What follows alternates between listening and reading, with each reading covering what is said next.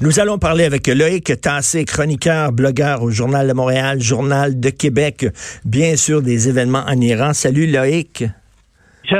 Loïc, Loïc est-ce que est-ce qu'on va pouvoir voir ça, tu crois, cette année, un changement de régime en Iran?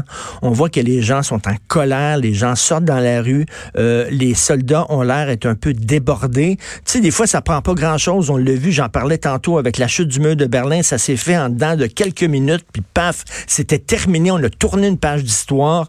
Est-ce que tu crois qu'on va pouvoir voir ça? Tu me demandes de sortir ma boule de cristal. Moi, j'aimerais savoir ça, euh, une chute de régime.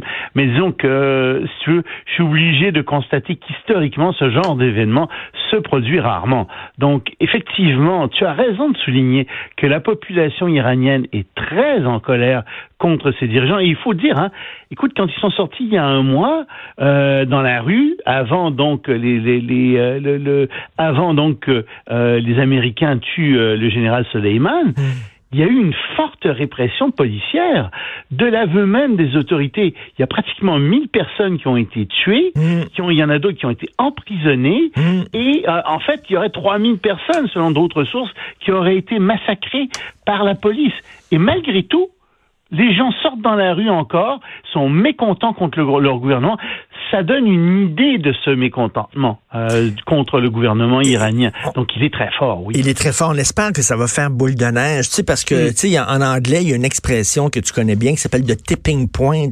Oui, où à un moment donné, là, tu sais, ça, ça change. Et quand les gens le point sortent. De bascule en français, le point de bascule. Merci beaucoup, Loïc. Alors, tu sais, quand tu vois que soudainement, euh, tu as le déçu sur les soldats, que les soldats sont, sont, sont euh, débordés, et là, soudainement, il y a un point de bascule, et là, les gens sortent par milliers, sinon par millions dans la rue. Et c'est là que l'histoire se fait.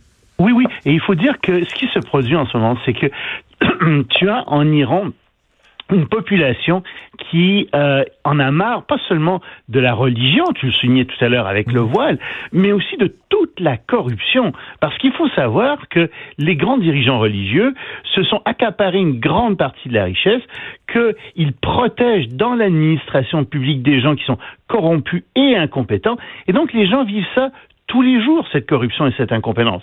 C'est sûr que l'embargo américain fait mal mm. et en fait que l'embargo américain accentue ce problème. Mais malgré tout, la population voit très bien ce qui se passe et les Iraniens, comme n'importe quoi, euh, n'importe qui d'autre dans le monde, détestent la corruption et ils en voient, ils en voient tous les jours et ils peuvent rien dire comme tel. Écoute, euh, je suis tombé sur un, un, vidéo d'une militante des droits de la personne iranienne qui, hmm. euh, je crois, vit aux États-Unis.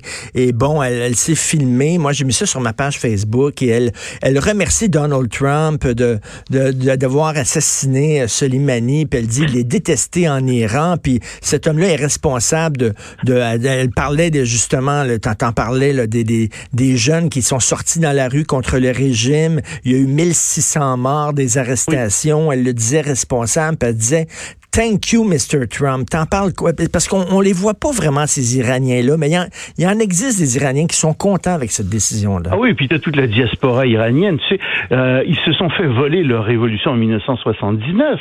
Moi, je connais des Iraniens qui euh, disaient en 1979, c'est merveilleux, on a chassé le chat d'Iran, on va avoir enfin une véritable démocratie. Mais la première chose qui est arrivée, c'est qu'on a mis en prison les artistes, on a brûlé hmm. des bibliothèques, on a empêché l'art de, de, de, de s'épanouir et, au bout de six mois, ils ont réalisé que le régime qu'ils avaient était pire que celui qu'ils avaient chassé.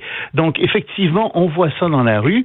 Euh, j'espère effectivement que, euh, comme tu le dis, euh, il, va y avoir un mouvement, mais quand même, il faut pas trop retenir son souffle. Tu sais, c'est eux qui ont les fusils. Et ça, c'est gros. Là, et, qu'est-ce que tu en penses si jamais, là, OK, rêvons, si jamais effectivement il y a un changement de régime aux États-Unis, est-ce que, ben, ben c'est certain que Donald Trump va se péter les bretelles et en prendre... Tu veux dire un changement de régime en Iran? En Iran, excuse-moi, oui. Oui, ça c'était très intéressant. en Iran, c'est certain que Donald Trump va se péter les bretelles et s'en donner le crédit en disant, ben moi j'étais la bougie d'allumage. Si jamais ça se passait, est-ce que tu écouterais euh, les propos de Donald Trump avec un sourire ironique. Ah ouais, plus qu'un sourire ironique, euh, je partirais à rire parce que franchement, euh, on voit pas quel est le plan de Donald Trump. C'est toujours la même chose.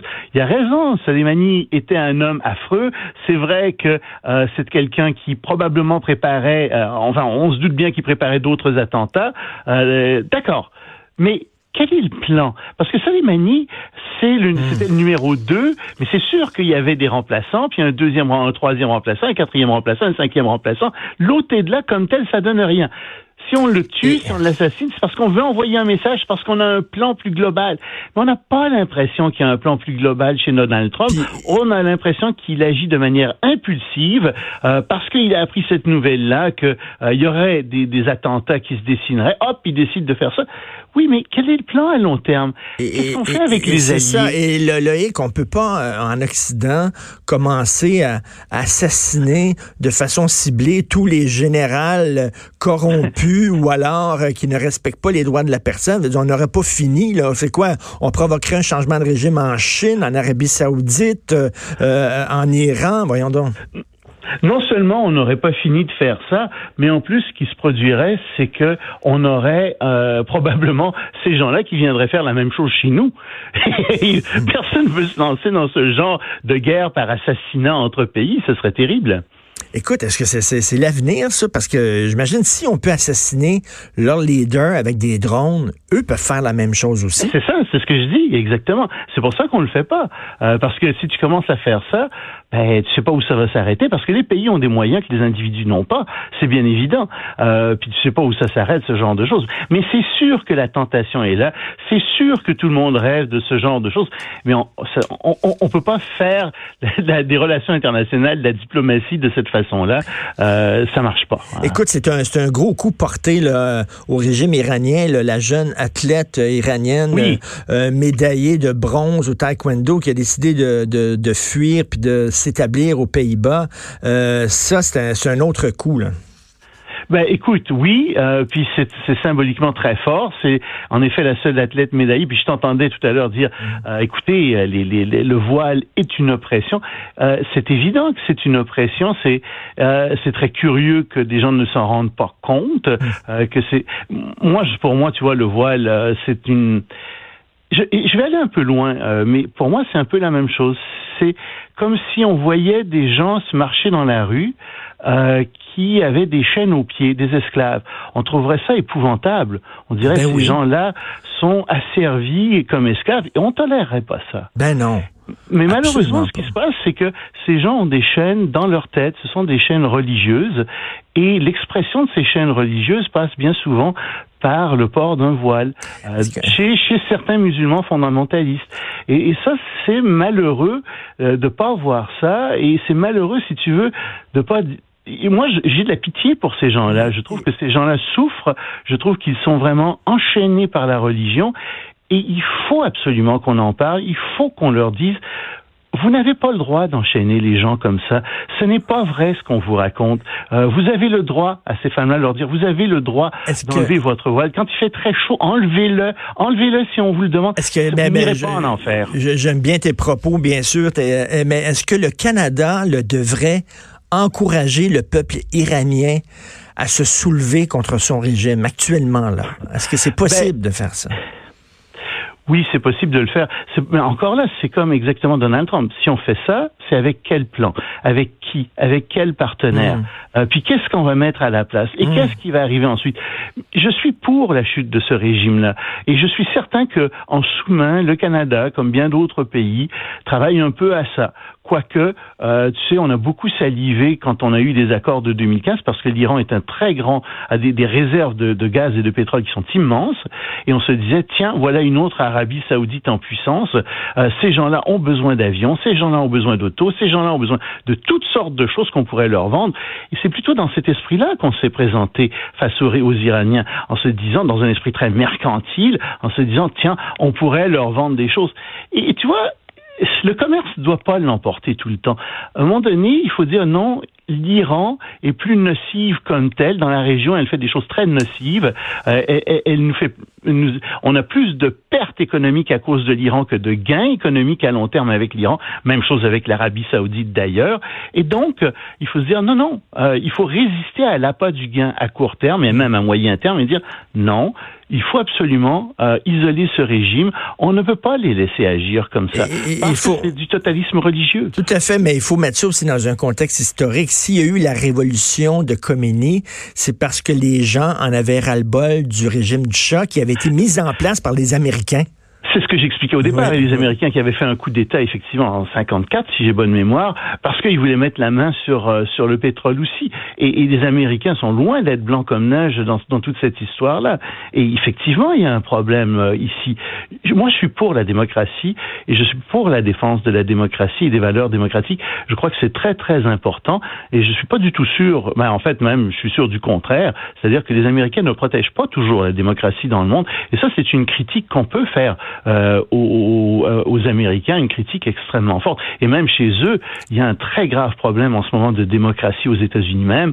Euh, on pense au gerrymandering, on pense au plafond euh, qui n'existe plus finalement pour les dépenses électorales. On pense à toutes sortes de choses qui font en sorte que la démocratie aux États-Unis est malade.